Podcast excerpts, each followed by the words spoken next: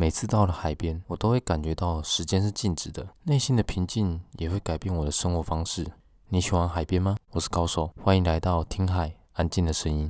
今天要来跟大家谈的是面对冲突。大部分的人都不喜欢冲突，因为发生冲突的当下就代表着我们跟某些人的意见产生不合，而这样的不合可能造成我们之间的关系破裂，或者是造成一些比较激烈的冲突，而这些都不是我们想要看到发生的事情。但如果你为了要避免发生冲突而做出过多妥协，这却会让你的人生失去主要的控制权。这也不是我们想要看到的。如何面对冲突，并且用适当的方式来解决冲突，这才是我们必须要学习的心态跟技巧。因为我们每天都要融入跟别人相处的角色。让自己的理性被情绪所影响着，所以冲突会成为我们日常生活的一部分。而冲突的主要核心是由很多因素所产生出来的。这其中代表着你我双方之间不能互相理解，或者是某个人骄傲自大，甚至是某些人强烈的不安全感所造成的一些影响。但最常见的就是我们日常生活当中那些，但最常发生冲突的地方，就是在日常生活当中，我们那些一点意义都没有的互相比较所造成的。你可以仔细的回想一下，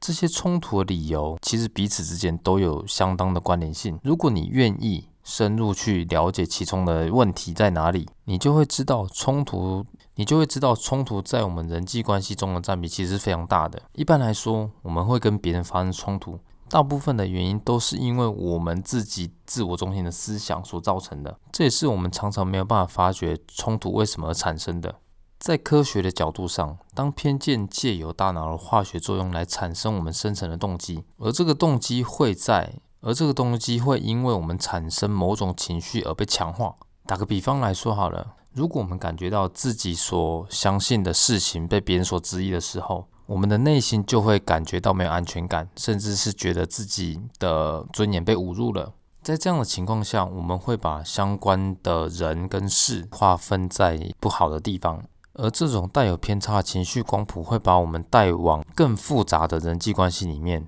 会让我们掉进认为自己的做法永远都是对的，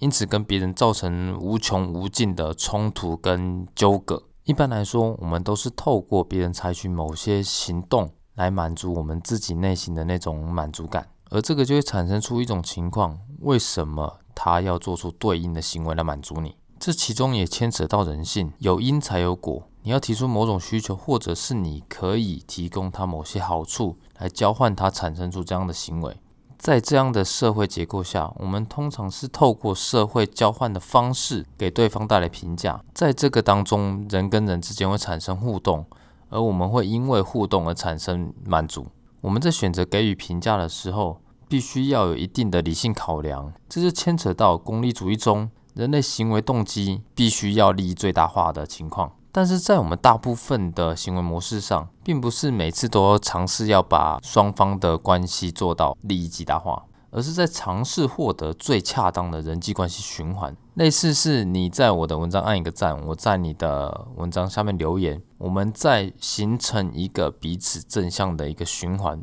来满足我们内心的那种感觉。换句话说，人际关系并不一定是金钱上的交换，还有一些交换方式是透过赞美。给予别人尊重，带给别人爱跟满足的情感，这些等等，大部分的人都想要透过社群媒体来陈述对某件事情的意见。这个动作可能会对其他人产生重大的影响，在这个同时，也会引发一些原本对于这件事情并没有太在意的人的一些意见的发表，让他们认为在这个热点蹭热度是有必要的，让他们认为在这个事件上。提出他们应该有的意见是必要的。他们希望在这个着力点，在这个事件上得到应该有的掌声、应该有的关注。他们想要在这个事件上获得平常可能没有得到的满足感。简单的说，他们想要透过这个事件，透过别人的认同来满足自己的中心思想。我们的本性本来就是喜欢竞争，喜欢互相比较。换个角度来说，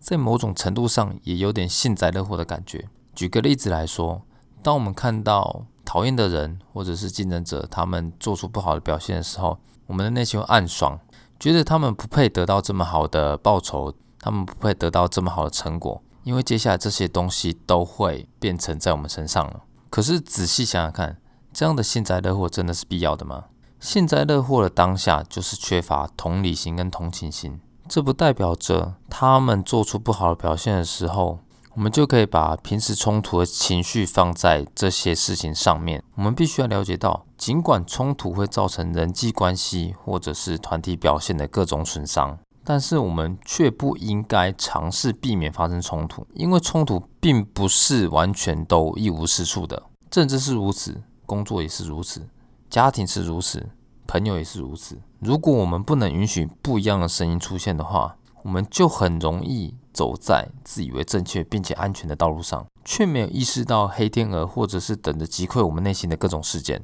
我并不是鼓吹大家每天要为了反对而反对，而是在合理的情况下看清事情的真相，提出自己的论点，并且做出对团体、对家庭、对工作有意义的动作，这才是我们应该要做的事情。不需要刻意发生冲突，也不需要逃避冲突。不怕战，也不必战。我是高手，我们下个礼拜见，拜拜。